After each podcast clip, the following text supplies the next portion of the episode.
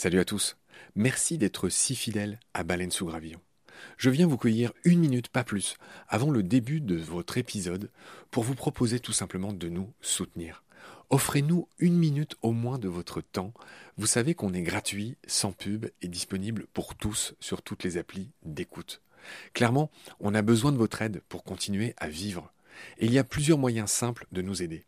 1 vous pouvez nous faire un don unique ou récurrent, quelques balles par mois, quelques euros par mois, euh, sur les liens indiqués dans le descriptif de cet épisode sur Eloasso ou sur Tipeee notamment, il y en a d'autres.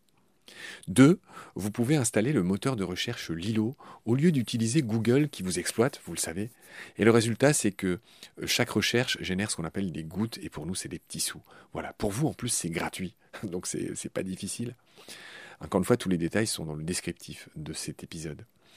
Moi et plusieurs membres de l'équipe de BSG, on propose maintenant des fresques de la biodiversité, on propose des conférences. Ben, Parlez-en dans votre entreprise, dans votre asso, dans votre boîte, quoi. Et euh, évidemment, on vient, avec tout le savoir-faire de Baleine sous Gravillon, vous raconter le vivant, tout simplement. 4. On peut aussi créer vos podcasts ou en tout cas vous apprendre à faire les vôtres. On fait des formations pour ça et euh, bien sûr contactez-nous pour en savoir plus. 5 on cherche un partenaire pour tout l'écosystème de baleines sous gravillon. Et il y a différentes modalités. On en cherche un pour l'ensemble, on peut en prendre un pour euh, un podcast en particulier, ou euh, ce qu'on fait de plus en plus, on peut en prendre un pour euh, une série d'émissions. Évidemment, euh, c'est négatif, c'est moins cher à chaque fois. Moins bon marché, j'ai envie de dire, parce qu'on n'est pas si cher. Donc euh, voilà, vous pouvez devenir coproducteur de ce qu'on fait. En tout cas, ben, voilà, prenez conscience que ce qu'on fait est certes gratuit, mais on a besoin de vous pour continuer à exister. Moi, ça fait trois ans que je fais ça sur mes fonds, et là, ben, évidemment, je suis obligé de, faire autre chose hein, pour euh, vivre, sachant que France Culture ne suffit pas à me faire vivre. Voilà. Pour nous joindre, c'est simple, contact at baleinesougravillon.com. Tous les détails sont dans le descriptif de l'épisode. Je vous laisse maintenant retrouver l'épisode du jour. Je vous dis merci, salut, à bientôt.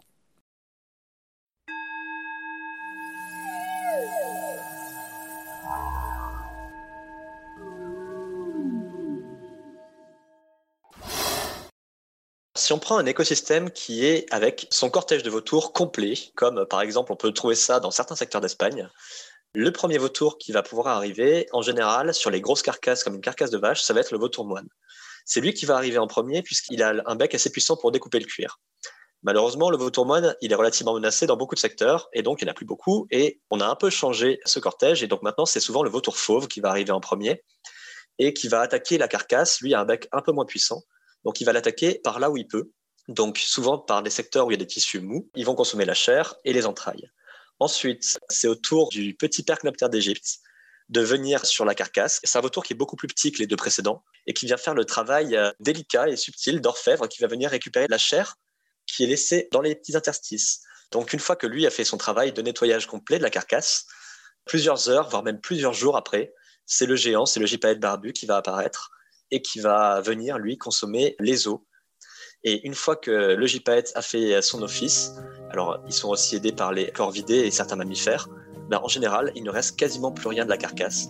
Il va rester souvent le crâne, parfois les cornes ou les sabots, mais même il peut ne rester quasiment rien. Jean Andrieux est un ingénieur écologue, passionné par les rapaces. Il vit dans le Vercors, où il étudie les vautours, à commencer par le célèbre gypaète barbu. Cet immense, très beau et très rare vautour, celui qui mange des os. Vous aviez déjà écouté Jean, c'était il y a quelques mois. Nous avions présenté les rapaces en général et parlé des aigles les plus remarquables. Deux épisodes liminaires qui avaient lancé le début d'une série de dix chapitres sur tous les rapaces. Deux épisodes qui ont été plébiscités. Je suis donc très heureux de retrouver Jean aujourd'hui pour la suite. Quatre épisodes consacrés aux vautours, tous les vautours. Cette toute première partie concerne comme d'habitude les généralités. Des préliminaires indispensables et très fouillés, vous verrez, amoureux dans tous les cas. Dans le deuxième épisode de cette semaine, nous passerons en revue les vautours français et européens. Dans le troisième, les vautours du reste de l'ancien monde, Afrique et Asie notamment. Et dans le quatrième et dernier épisode, nous vous parlerons des vautours du Nouveau Monde, Condor en tête. Dans le ciel des vautours, premier chapitre. C'est parti. Salut Jean. Salut Marc. Je suis ravi de te retrouver. Tu es notre spécialiste rapace. On a déjà fait plusieurs épisodes avec toi. Aujourd'hui, on va parler des vautours. Et j'attaque direct, fidèle à mes habitudes, par l'étymologie. Vautour vient du latin velere. Velere, ça veut dire arracher ou ravir quelque chose. Voilà, donc c'est un peu comme les rapaces, hein. une étymologie encore une fois euh, claire comme de l'eau de roche. Techniquement, les vautours sont des rapaces diurnes nécrophages. Explique-moi le mot compliqué de cette phrase. Alors, le mot compliqué de cette phrase, il signifie que ce sont tout simplement des charognards. C'est ce qu'on va voir dans leur grande majorité et chez la plupart des espèces, les vautours vont se nourrir principalement de carcasses, de carcasses diverses et variées. Ça va du rouge-gorge à la baleine, mais ils vont se concentrer sur des animaux qui sont déjà morts et dont ils ne vont pas provoquer directement la mort. C'est bien clair. Diurne, ça veut dire qu'ils opèrent le jour. Hein. C'est pas des chouettes, c'est pas des hiboux. Là, ça sera clair pour tout le monde. Je voudrais opérer une première distinction qui est euh, cruciale, sur laquelle on va beaucoup revenir. Il y a d'une part les vautours de l'ancien monde, ceux que les gens s'imaginent, on va dire, qui font partie de la famille des accipitridés. Et puis il y a tous les vautours du nouveau monde, qui font partie d'une autre famille, qui s'appelle les cathartidés. Et même s'ils se ressemblent, techniquement, ils ont un peu des becs crochus, ils se ressemblent en fait, mais ils n'ont génétiquement absolument rien à voir. Je veux bien que tu m'en dises un mot liminaire, on y reviendra plus tard. Alors là, je vais utiliser un premier mot qui fait un peu peur, c'est le mot polyphylétique. En fait, la polyphylétique, ça veut dire que les vautours, le mot vautour est un mot valise, on va dire, qui permet de regrouper des espèces qui ont une même fonctionnalité écologique. Et donc, on va utiliser le terme d'un point de vue scientifique de polyphylétique, ce qui veut dire poly, donc plusieurs, phylétique, phylum, donc plusieurs origines évolutives et qui se sont donc concentrés sur l'exploitation d'une même ressource, en l'occurrence les carcasses. Et donc là, on va parler de convergence évolutive. Ils se sont tous retrouvés sur cette exploitation-là. Et donc je finis ta phrase. Vu qu'ils font le même job, ils ont acquis les mêmes caractéristiques, c'est-à-dire c'est des très bons planeurs, ils marchent mieux que les autres rapaces de manière générale, ils ont souvent la tête nue parce que c'est un avantage sur lequel on va revenir tout à l'heure, tout simplement ils se salissent moins. Et donc voilà, c'est ça la convergence évolutive. C'est des êtres qui au départ n'ont rien à voir, qui viennent d'ancêtres très différents et qui finissent par se ressembler parce qu'ils font le même job. C'est tout à fait ça. Au final, euh, si on regarde d'un point de vue évolutif, les vautours dits de l'ancien monde, donc tous ceux dont on va parler sur les vautours français, sont beaucoup plus proches des aigles d'un point de vue général, des aigles, des buses. Et je dirais d'un point de vue génétique aussi. Voilà, d'un point de vue génétique. Hein. Ils ont un ancêtre commun qui est relativement récent d'un point de vue géologique. Hein. donc ça remonte quand même à quelques centaines de milliers d'années, voire même millions mais ils viennent de ce groupe-là, alors que les cathartidés, les vautours du Nouveau Monde, sont beaucoup plus proches des hérons d'un point de vue génétique. Alors je ne suis pas spécialiste, mais je vois que c'est très débattu en fait, l'ancêtre des vautours du Nouveau Monde, c'est-à-dire des Amériques, mais on va y revenir tout à l'heure pour évoquer les principales hypothèses. Toi tu dis les hérons, mais moi quand j'étais guide là-bas, au Chili, dans les Andes, la thèse qui prévalait à l'époque c'était celle des ciconiformes, c'est-à-dire des cigognes. Je crois que les scientifiques ne sont toujours pas d'accord quant à l'ancêtre des vautours du Nouveau Monde, mais encore une fois, on va commencer par le général et on reviendra sur cet aspect particulier un tout petit peu plus tard quand on reverra ces vautours catartidés, donc du Nouveau Monde, cette grande famille. Enfin, cette petite famille, puisque en tout, c'est clair et net, il y a 23 espèces de vautours au monde. Il y en a 7 dans le Nouveau Monde, c'est-à-dire dans les Amériques, avec, comment dire, le roi, celui que tout le monde connaît, bah, c'est le condor des Andes. On a déjà un peu parlé de son cousin californien, le condor de Californie. Il y a le vautour pape avec ses magnifiques couleurs. Il y a quelques sortes d'urubus. En gros, quatre autres plus petits qui s'appellent, euh, on va dire globalement, les urubus. Et ensuite, il y a les vautours de l'ancien monde. Là, il y a 15 espèces, avec euh, ceux que les gens connaissent mieux, ben, notre vautour fauve qu'on trouve en France, le vautour moine, l'oricou, le vautour de Rupel, le fameux petit percnoptère avec sa tête jaune, ses plumes blanches et celui qui casse des œufs dans ces spectacles de volerie des aigles euh, qu'on peut voir parfois en France. Et puis il y a notre chouchou à tous les deux qui est le fameux gypaète barbu, voilà, qui font partie de ces vautours de l'ancien monde. C'était juste pour faire cette grosse différence entre ancien et nouveau monde dès le début de cet épisode. Je voudrais enchaîner en disant que les vautours, qu'on les aime ou qu'on les aime pas, ont un rôle très important dans la nature. Ce sont des écarisseurs naturels un service gratuit et très utile qui s'est un peu perdu, malheureusement. Ils sont euh, très contrariés. On y reviendra notamment en Afrique où il y a des gens qui mettent des carcasses empoisonnées pour éloigner d'autres animaux, mais c'est malheureusement les vautours qui en pâtissent. On y reviendra aussi sur ce rôle des caresseurs euh, naturels. Tu veux dire un mot là-dessus? Ben, ce qu'on peut dire en fait, c'est que les vautours, c'est un peu les grands perdants de notre monde depuis quelques dizaines d'années, puisque aujourd'hui, les vautours, c'est le groupe d'oiseaux le plus menacé au monde. C'est celui qui a subi les plus fortes régressions depuis quelques dizaines d'années, du fait de nombreuses raisons. Ces raisons, elles ont un point commun hein, à toutes, c'est l'origine humaine. De manière très concise, très concrète, liste-moi les trois quatre raisons principales. Parle-moi du diclofénac. Alors voilà, le mot a été lancé. Donc le diclofénac, qui est un anti-inflammatoire à usage vétérinaire et humain, qui est un contaminant extrêmement dangereux pour les vautours. La disparition de leur milieu aussi. La disparition des grosses carcasses, en fait, par des changements de pratiques agricoles et par la disparition des grands ongulés sauvages. Ouais, je dois dire que l'Union européenne a interdit l'existence des charniers à ciel ouvert qui permettait aux vautours de se maintenir vu qu'il y a de moins en moins de gros animaux sauvages, de carcasses. Donc ils s'étaient rabattus sur les vaches, sur les animaux domestiques. Et il se trouve que l'Union européenne, dans les années 80, je crois, a interdit l'existence des charniers à ciel ouvert. Et donc là, ça a été le début de la fin, n'est-ce pas? C'est ça. En fait, c'est quelque chose qui est intervenu en 2005, c'est même un peu plus récent.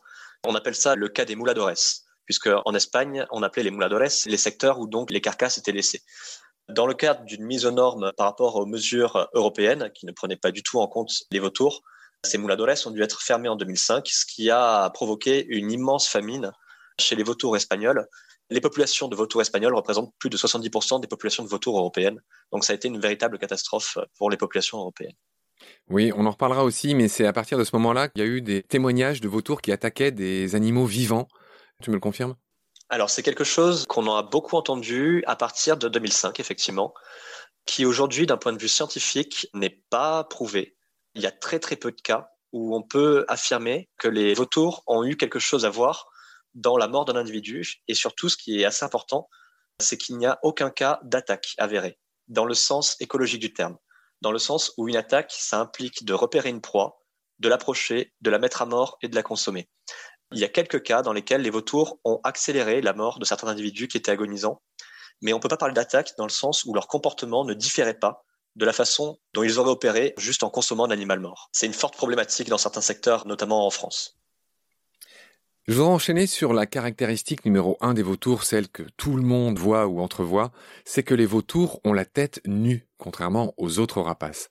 Alors nu, c'est pas tout à fait vrai. La plupart ont un fin duvet sur leur tête. Et là encore, ça a une raison très pratique, c'est qu'en effet, il vaut mieux avoir la tête nue quand on va se nourrir dans des carcasses et donc la tête ressort complètement ensanglantée. Il se trouve que le sang séché s'éliminera beaucoup plus vite de cette manière que si il souille des plumes. Et donc c'est pour ça que d'une manière extrêmement pratique et donc hygiénique, les vautours ont la tête nue. Encore une fois, dans la plupart des cas, elle est recouverte d'un certain duvet. C'est bien ça, Jean?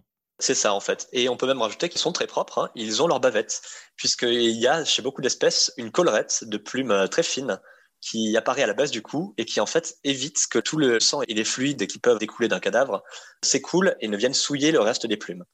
Malgré leurs habitudes parfois considérées comme glauques, les vautours sont des oiseaux qui sont plutôt propres. Très juste, tu as bien fait de le préciser. J'avais oublié de parler de la fameuse collerette, là encore que chacun voit. Alors ils en ont pas tous, mais ça a un rôle, hein. c'est pas que esthétique évidemment. Je voulais aussi préciser qu'il y a toujours cette ombre qui plane dans notre épisode sur cette différence entre les vautours du Nouveau Monde et ceux de l'Ancien Monde, entre les cathartidés et les accipitridés. C'est que ceux du Nouveau Monde sont beaucoup plus doués pour repérer leur proie à l'odeur, alors que ceux de l'Ancien Monde sont plus réputés pour leur vue excellente. Est-ce que tu me confirmes cette différence assez notable en fait entre ces deux grandes familles de vautours? Oui, ça c'est un cas qui est assez vrai. Dans le Nouveau Monde, il y a notamment une espèce qui est l'urubu à tête rouge, qui est connue pour avoir un odorat qui est assez extraordinaire, qui lui permet de repérer des carcasses même dans des secteurs très fermés. Sur l'ancien monde, c'est quelque chose qui est encore parfois débattu. On sait que par exemple le vautour fauve va utiliser plusieurs sens. Il a une excellente vue qui doit probablement l'aider à détecter les carcasses dans les secteurs où il peut les voir, de toute façon, il a besoin pour lui pouvoir se poser et se renvoler d'aller dans des secteurs ouverts. Il ne pourra pas aller en forêt comme pourrait le faire un certain vautour du Nouveau Monde. Il y a probablement l'odorat qui doit jouer un petit peu aussi. On s'en rend compte de plus en plus assez récemment. Et ensuite, ils ont quelque chose, une adaptation à leur vue C'est des théories, pour l'instant, on est encore beaucoup dans de l'exploration sur ces sens-là des vautours, qui tendraient à dire que les vautours seraient relativement sensibles à toutes les iridescences, puisque les premiers oiseaux à arriver sur une carcasse sont souvent les corvidés, que ce soit les grands corbeaux, les corneilles, et tous ces oiseaux-là ont des plumes qui sont iridescentes. Il y a une théorie qui est avancée comme quoi les vautours, notamment le vautour fauve, seraient particulièrement sensibles à ces reflets qui sont envoyés par les plumes des corvidés. Oui, je voulais juste préciser qu'iridescence, c'est ça. Hein. Ça veut dire que ça émet des couleurs qui rappellent par exemple celles d'une flaque d'huile. C'est un peu les couleurs de l'arc-en-ciel que renvoient ces plumes qui ne sont pas toutes noires et opaques. C'est ça que je voulais préciser. C'est ça. Ok, là tu m'apprends beaucoup de choses. Je voulais aussi dire que chez les vautours en général, les cerfs, les griffes sont émoussées par rapport à celles des autres rapaces. Ça, c'est une grande différence entre les rapaces chasseurs, prédateurs, et ceux qui sont des charognards, ce qu'on appelle aussi des nécrophages en langage, on va dire, scientifique. Donc les vautours marchent beaucoup, ils ont l'air un peu bateaux, mais ils marchent beaucoup, ils sautillent, et donc ils ont des pattes euh, avec des griffes émoussées, ils sont même pas capables de porter une branche avec. Ils ont, tu me le confirmes, pas des pattes euh, très utiles par rapport à d'autres rapaces, n'est-ce pas? C'est ça. En fait, les vautours, notamment ceux du genre gypse, donc euh, toutes les vautours sombres, enfin les vautours marrons comme le vautour fauve, ont des pattes qui sont en fait sur un seul plan, qui sont assez pataudes, qui leur permettent justement d'avoir une bonne assise une fois qu'ils sont posés. Mais par exemple, ils peuvent s'accrocher à une branche, mais ils ne peuvent pas, comme tu le disais, emporter un bout de viande ou une branche. Il y a une seule exception à cette règle, c'est le gypaète barbu, qui lui a des serres qui sont relativement développées pour lui permettre en fait d'emporter des os en hauteur pour ensuite les casser, comme euh, on en parlera peut-être un petit peu euh, quand on abordera cette espèce-là. Mais c'est évidemment pas peut-être, on l'a déjà dit mille fois, c'est notre chouchou lui, donc on va lui consacrer beaucoup de temps au JPAET et effectivement voir ses méthodes très particulières. Je continue euh, les généralités sur les vautours, cher Jean.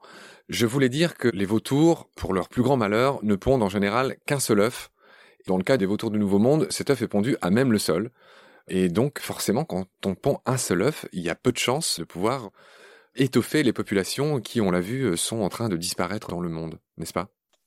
Alors c'est ça, ils peuvent parfois pondre plusieurs œufs, mais c'est extrêmement, extrêmement rare qu'ils élèvent plusieurs petits.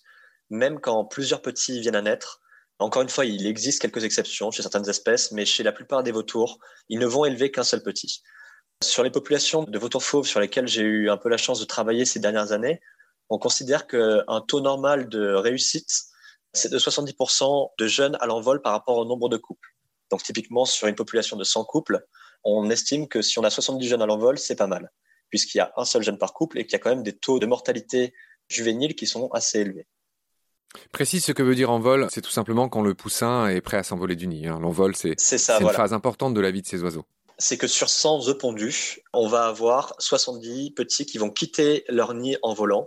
Il y a encore une autre phase de mortalité juvénile qui va intervenir pendant la première année. Et qui est due à quoi? Qui est due en fait à l'inexpérience des jeunes individus. Hein. Leurs capacités de vol sont parfois assez limitées en vol battu. Ils peuvent se retrouver parfois en difficulté, notamment sur les vautours fauves qui vont partir dans un phénomène qu'on appelle l'ératisme, c'est-à-dire que pendant leurs premières années de vie, ils vont partir en voyage. On ne peut pas parler de migration dans le sens où on ne peut pas prédire par où ils vont partir. C'est pas un phénomène qui est saisonnier, c'est un phénomène qui fait qu'on va pouvoir observer des jeunes vautours fauves, par exemple en Belgique ou en Bretagne ou jusqu'en Suède vers le nord. C'est maintenant quelque chose de relativement récurrent. En Belgique et aux Pays-Bas, les vautours fauves sont annuels maintenant. Quelques individus viennent se perdre tous les ans. Donc certains partent vers le nord et la majorité de la population française va plutôt partir vers le sud, va rejoindre l'Espagne et parfois même traverser Gibraltar et partir vers le Sahel. Et donc les moments où ils peuvent se retrouver en difficulté, c'est typiquement pour la traversée de Gibraltar, où ils ne vont trouver aucun courant ascendant qui vont les aider à prendre de l'altitude.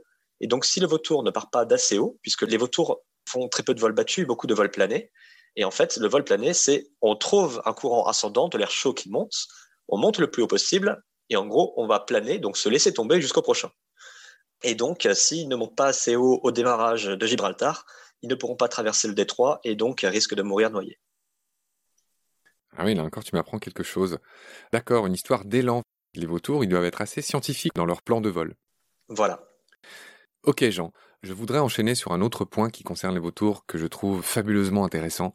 C'est que, de même que la police scientifique utilise les différentes vagues d'insectes qui colonisent un cadavre pour pouvoir dater le moment de la mort d'un individu, on observe que chez les vautours, il y a différentes espèces euh, qui viennent s'attaquer à une carcasse selon leur spécialisation. Ça, c'est vraiment fascinant. Et si on prend l'exemple du pourtour méditerranéen, le premier qui va arriver sur les lieux, on va dire, qui leur aura été indiqué souvent par les corbeaux, ça tu l'as déjà dit, c'est lequel?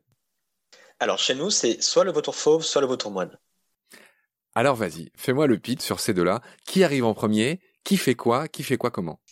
Alors si on prend un écosystème qui est avec son cortège de vautours complet, aucune espèce n'est menacée, c'est parfait, comme par exemple on peut trouver ça dans certains secteurs d'Espagne. Le premier vautour qui va pouvoir arriver, en général, sur les grosses carcasses comme une carcasse de vache, ça va être le vautour moine. C'est lui qui va arriver en premier puisqu'il a un bec assez puissant pour découper le cuir. Malheureusement, le vautour moine, il est relativement menacé dans beaucoup de secteurs et donc il n'y en a plus beaucoup et on a un peu changé ce cortège et donc maintenant c'est souvent le vautour fauve qui va arriver en premier et qui va attaquer la carcasse. Lui a un bec un peu moins puissant, donc il va l'attaquer par là où il peut donc souvent par des secteurs où il y a des tissus mous. Les vautours attaquent un cadavre par euh, là où la peau est fine, par exemple les aisselles, les mamelons et l'anus. Et voilà, typiquement, sur une carcasse attaquée par les vautours fauves, ils passent souvent par l'anus et la vulve. C'est les secteurs par lesquels ils vont rentrer dans la carcasse et ensuite, souvent, elle va s'ouvrir d'elle-même ou alors d'autres espèces vont venir ou alors ils sont tellement nombreux que la carcasse finit par s'ouvrir et ils peuvent attaquer le reste. Alors, je complète ce que tu dis en disant que le vautour fauve se nourrit presque exclusivement de chair très molle, les intestins, les, les choses comme ça les tissus mous. Donc, euh, ils vont consommer la chair et les entrailles. Ensuite, le vautour moine va arriver. Lui peut arriver avant ou après. Il est un peu généraliste. Et lui va consommer les tissus un peu plus durs, comme les cartilages, la peau, les tendons. Il peut également consommer de la chair et des entrailles. Et il va, voilà, il va prendre un peu euh, les restes. Une fois que lui a fini son travail, c'est au tour du petit percnoptère d'Égypte de venir sur la carcasse. C'est un vautour qui est beaucoup plus petit que les deux précédents puisque chez le vautour fauve, on est en général à 2,60 m d'envergure, ça peut monter jusqu'à 2,80 m. Le vautour moine, c'est un géant qui peut faire 2,80 m jusqu'à 3,05 m d'envergure.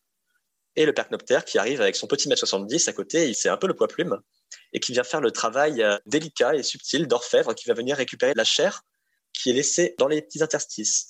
Il a un bec fin qui va lui permettre d'aller chercher dans tous les petits coins, là où il y a de la chair qui a été oubliée pour que rien ne se perde. Donc une fois que lui a fait son travail de nettoyage complet de la carcasse, plusieurs heures, voire même plusieurs jours après, c'est le géant, c'est le gypaète barbu qui va apparaître et qui va venir, lui, consommer les os. tout ce qu'il peut avaler sur place, il va l'avaler sur place. Ça veut dire des os jusqu'à 40 cm, on va dire. Au-delà de 40 cm, il a vraiment du mal. Déjà 30, ça commence à faire des beaux os pour lui. Et tout ce qui est trop gros pour qu'il le consomme, il va l'emporter dans ses serres et l'amener jusqu'à des grands rochers plats. Habituellement, c'est souvent les mêmes qu'il utilise il va monter en altitude, lâcher cet os sur le rocher, qui va venir donc se briser et lui va venir consommer les morceaux de l'os plus bas. Et une fois que le gypaète a fait son office, alors ils sont aussi aidés par les corvidés et certains mammifères, ben, en général, il ne reste quasiment plus rien de la carcasse. Il va rester souvent le crâne, parfois les cornes ou les sabots, mais même il peut ne rester quasiment rien. C'est extraordinaire. C'est extraordinaire parce que voilà, on n'aime pas ces animaux alors qu'ils nous rendent un fier service. Il faut dire que ce service d'écarissage est très utile puisque c'est souvent de ces cadavres que peuvent se disséminer des épidémies. Donc ces animaux ont vraiment un rôle utile même si on l'aime pas trop. Ben oui, et puis ils ont un rôle épurateur en fait en général puisque le système digestif des vautours va détruire tous ces pathogènes qui pourraient apparaître. D'autant plus dans une époque comme aujourd'hui, après ce qu'on vient de vivre, c'est quelque chose qu'on doit prendre en compte et qu'il est quand même, heureusement maintenant, en France, quand même pas mal pris en compte. Alors j'adore ce que tu dis et je rebondis dessus. J'ai appris en préparant l'émission que les agriculteurs ou les éleveurs qui décident de laisser des carcasses aux vautours peuvent obtenir une réduction de leur CVO. Alors c'est un acronyme un peu compliqué, mais ça veut juste dire qu'en fait ils vont moins contribuer financièrement au service d'écarissage de leur région. Tu me confirmes cette disposition française? C'est ça, voilà. Alors en fait, on avait parlé tout à l'heure des mouladores, qui était euh, un peu la catastrophe de 2005, mais depuis, certains États ont réagi, et notamment là-dessus, la France a été un État qui a quand même plutôt bien réagi. Et donc maintenant, il existe ce qu'on appelle des placettes d'écarissage naturel.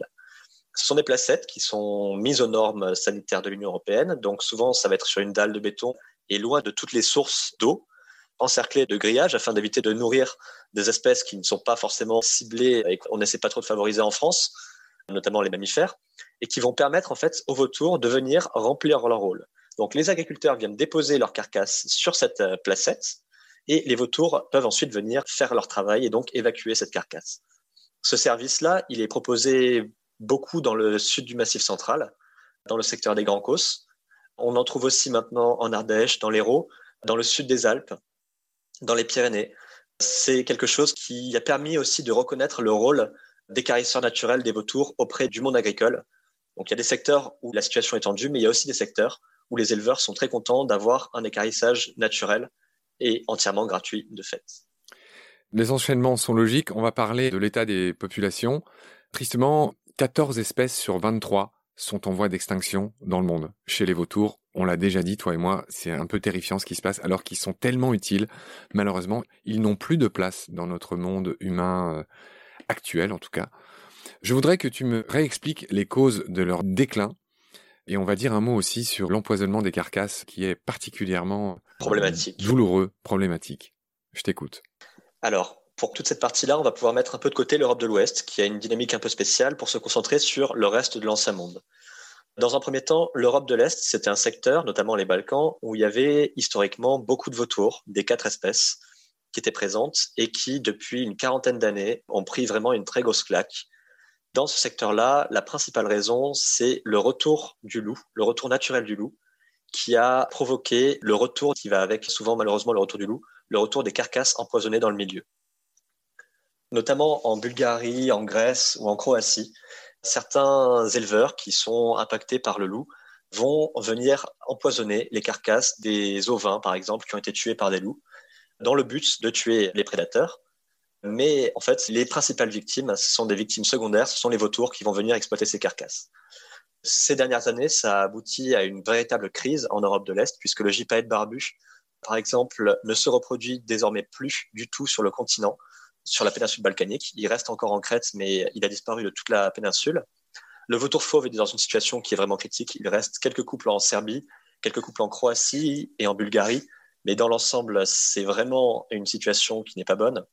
Le vautour moine avait complètement disparu de nombreux pays. Il subsistait encore en Grèce et il est actuellement en cours de réintroduction en Bulgarie. Et le vautour percnoptère régresse euh, continuellement. Ensuite, dans les autres secteurs du monde, il y a différentes menaces qui peuvent peser dessus.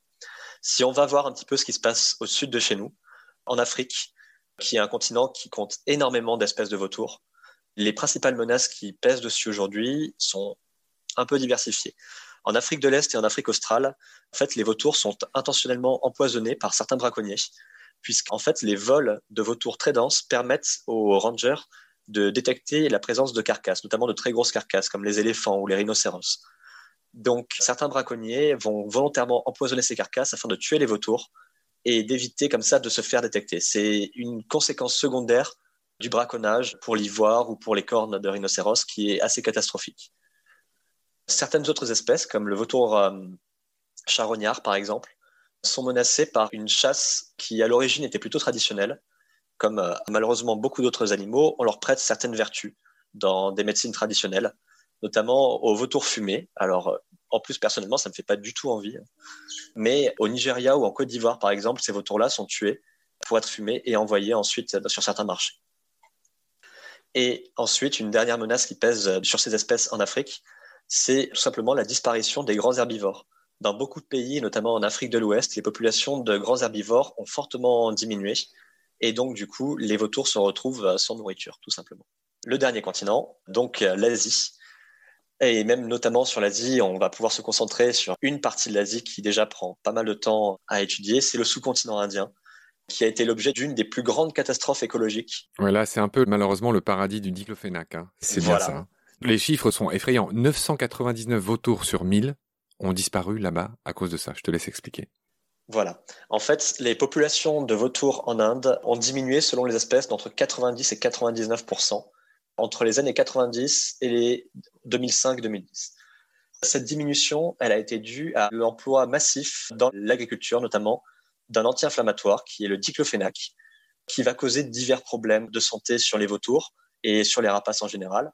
Ça a engendré une cascade de problèmes qui étaient absolument inimaginables et qui nous a aussi permis de nous rendre compte du rôle des vautours dans les milieux, puisque en Inde, le système d'écarissage et même parfois le système d'évacuation des corps humains était basé sur l'utilisation des vautours. C'était un pays qui comptait plusieurs millions de couples de vautours nicheurs avec sept espèces qui sont présentes. Et donc, ces vautours remplissaient complètement le rôle d'écarisseurs. Il n'y avait jamais eu de problème sanitaire lié aux carcasses en Inde jusque dans les années 80. À partir du moment où ces populations ont commencé à fortement régresser, on s'est retrouvé avec des carcasses qui traînaient dans le milieu, qui n'étaient pas consommées. Et donc, ça a induit le développement d'autres charognards, puisque la niche écologique était laissée libre. Et ce rôle a été pris notamment par les chiens errants, ce qui a induit des épidémies assez dramatiques de rage, notamment en Inde et dans les pays limitrophes. Aujourd'hui, il y a des campagnes qui sont menées pour essayer de limiter l'usage du diclofénac, mais certaines espèces sont virtuellement, on va dire, éteintes. C'est notamment le cas du vautour à long bec. Aujourd'hui, on estime que ces populations ne lui permettraient pas, même si on arrêtait complètement l'usage du diclofénac et on enlevait toutes les menaces qui pesaient dessus, ces populations ont été tellement altérées qu'on pense qu'il serait très très compliqué à sauver. On va finir cette page et puis parler de choses plus gaies dans un instant, mais je voudrais juste que quand même tu me dises que c'est vrai qu'en Europe de l'Ouest, les vautours se remettent tout doucement et les chiffres sont plutôt encourageants, mais il y a quand même des menaces. Je voudrais que tu me parles des lignes à haute tension et des éoliennes. Ouais, ça ce sont les deux principales menaces qui menacent les vautours en France, on va dire. Les lignes à haute tension, puisqu'en fait les vautours volent souvent relativement bas et un obstacle linéaire comme une ligne ne va pas être détecté, tout simplement dans leur vue, donc ils vont la heurter c'est pas forcément qu'ils vont se faire électrocuter, mais en fait, souvent, les vautours sont des oiseaux relativement légers, avec des os creux, qui sont adaptés au vol plané, et donc relativement fragiles. S'ils heurtent une ligne à haute tension en vol, leur aile, elle est brisée, ils se retrouvent au sol et ils vont mourir là en dessous s'ils ne sont pas morts sur le coup. Les parcs éoliens, c'est une problématique qui s'est développée ces 20 dernières années avec le développement des énergies renouvelables, puisque les parcs éoliens sont souvent placés sur des secteurs hauts, très vantés, et qui sont très utilisés aussi par les grands rapaces. Alors, les vautours ne se prennent pas les pales dans la figure. Ils ne se font pas couper en morceaux. Euh, c'est pas non plus des mixeurs géants, hein, les éoliennes. La vitesse des pales n'est pas suffisante pour surprendre les vautours. Par contre, ce qui va les surprendre, ce sont les mouvements d'air qui sont provoqués par le mouvement des pales.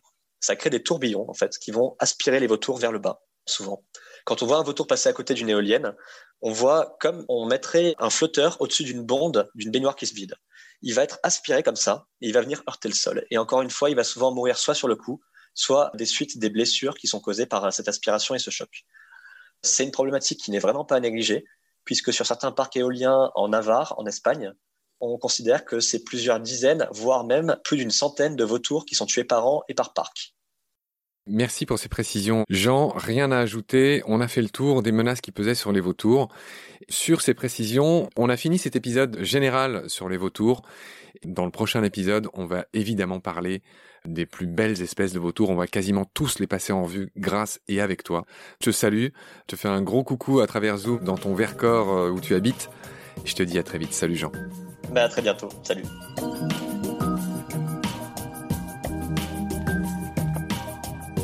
C'est la fin de cet épisode. Merci de l'avoir suivi. Merci de partager le lien de Baleine sous Gravillon et de vous abonner si vous avez aimé. Des étoiles et des commentaires sont les bienvenus si vous écoutez l'émission sur iPhone. Celles et ceux qui le souhaitent peuvent aussi nous aider en faisant un don sur le site Tipeee. Merci par avance. Vos critiques, conseils et suggestions sont aussi les bienvenus sur la page Facebook de Baleine sous Gravillon. Je remercie mes équipiers pour leur aide précieuse, ainsi que Félix Labande, l'auteur sud-africain de la chanson du générique. Je vous retrouve très vite pour un nouvel épisode D'ici là, prenez soin de vous et ce qu'il y a autour de vous. Merci, à bientôt.